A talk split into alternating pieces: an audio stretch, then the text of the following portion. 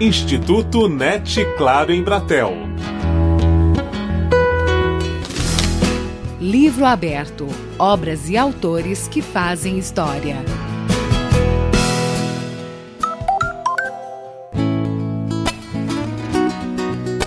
A Livraria Martins Fontes, na Avenida Paulista, região central de São Paulo, foi palco das comemorações dos 50 anos de produção literária de Ana Maria Machado.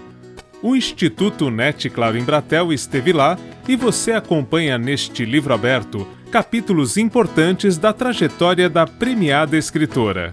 E eu acho que o que vai me interessando e me fazendo realmente gostar de escrever para criança e ficar a vida inteira fazendo isso foi a descoberta da possibilidade de fazer alguma coisa com alta qualidade literária, mas perceber que podia, numa linguagem familiar, coloquial, muito brasileira, escrever uma coisa que tivesse muita qualidade literária. Por isso é que eu canto, não posso parar. Por isso essa voz tamanha. Capítulo 1 Infância. Para eu ser uma leitora voraz, eu vim de um ambiente muito leitor.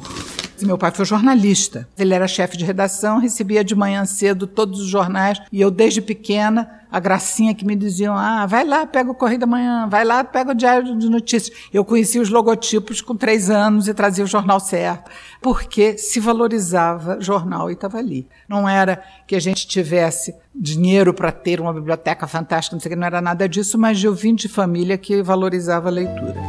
Mesmo que os romances sejam falsos como o nosso.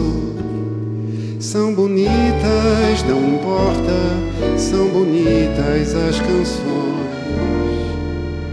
E, por outro lado, eu sou a mais velha de nove irmãos. Então, não só meus pais leram para mim, mas eu continuei lendo para meus irmãos menores e contando histórias para eles e acompanhando os livros deles, enfim. Então, foi uma coisa muito natural que depois eu fosse estudar letras e fazer tudo isso, porque eu estava muito ligada a livro. Capítulo 2 A primeira redação. Foi uma redação com tema livre, era para fazer em casa, com calma. E eu pensei em fazer sobre pesca do arrastão em Manguinhos. Eu tinha uns 12. Então eu quis fazer para explicar para as minhas colegas, contar como era. Enfim, foi uma redação, eu ganhei 10. A redação da garota deixa toda a família orgulhosa. Ao chegar às mãos de um tio de Ana, que era professor de português, o texto acaba sendo levado à revista Vida Capixaba, que o publica em 1953 quando foi publicado, em lugar nenhum dizia que era uma menina de 12 anos escrevendo aquilo. Então eu me senti muito importante, porque foi publicado uma coisa e sem paternalismo dizer, ai, veja que gracinha, que bonitinha. Não tinha isso, né? Foi com fotos, é, eles mandaram um fotógrafo fotografar pesca de arrastão. Foi um trabalho digno que fizeram, isso me incentivou muito. Minha jangada vai sair pro mar, vou trabalhar.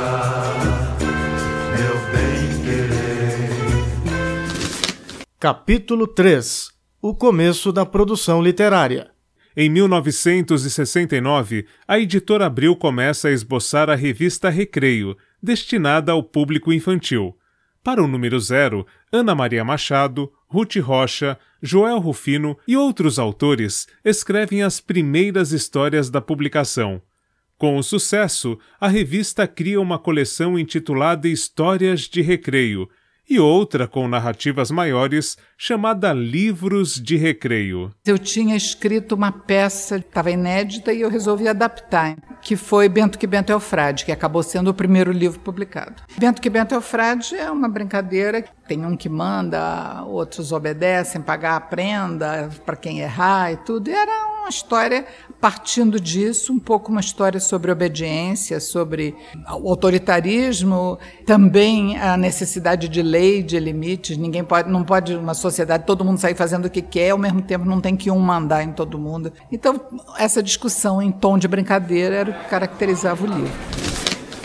Meu nome é Marilda, Eu sou professora da rede pública da cidade de São Paulo já há quase 10 anos e eu sempre faço uso dos livros da Ana Maria Machado porque ela escreve de um jeito muito gostoso, que as crianças entendem. O Menina Bonita do Laço de Fita é um livro que ele trata muito do racismo. Através de rodas de conversa, algum projeto, a gente vai tentando resolver isso para poder não formar crianças que sejam preconceituosas, que na verdade elas não são, mas elas estão inseridas numa sociedade tão preconceituosa que acaba contaminando. Coelho sempre perguntava, menina bonita do laço de fita, qual o seu segredo para ser tão pretinha?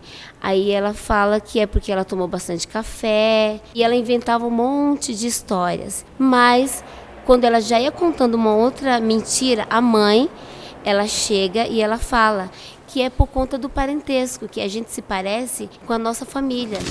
Capítulo 4 Ditadura e Exílio. Quando eu fui presa, no meu interrogatório, me fizeram perguntas sobre coisas que eu tinha dito em sala de aula, inteiramente fora do contexto. Eu estava dando um curso sobre Adonias Filho e o romance do cangaço, como era. Então eu tinha me referido a alguma coisa da luta do cangaço, da armadilha, da cilada, como era, os ajudantes, os oponentes. E isso tirou fora do contexto como se eu estivesse dando aula de guerrilha. Em janeiro de 1970, Ana Maria Machado parte para o exílio na Europa. Uma das preocupações da jornalista e escritora é estimular o amor pela língua portuguesa no filho Rodrigo. Quando eu percebi que ele estava começando a ler em inglês, aí eu fiquei preocupada dele não ler em português. E inventei um jogo que a gente fazia, eu recortei em cartolina umas sílabas, não sei o quê, e aí então tinha um jogo, a gente comprava a carta, né, vamos dizer, que estava recortada ali, e ia formando palavras e inventando histórias que entrasse aquela palavra enquanto jogava. E dava muito trabalho toda vez ficar inventando uma história assim. Eu comecei a escrever para não esquecer para onde eu queria orientar as histórias cada vez que eu introduzia sílabas novas. Isso deu muito certo. Ele, num instantinho, estava lendo em português, sem nem perceber como. E essas histórias foram o embrião da série Mico Maneco, que depois eu desenvolvi justamente para a criança ir aprendendo a ler com histórias, que é uma maneira muito mais interessante do que o bebê bebe a baba do boi. As ideias estão no chão, você tropeça e acha solução. Capítulo 5 Livros para adultos.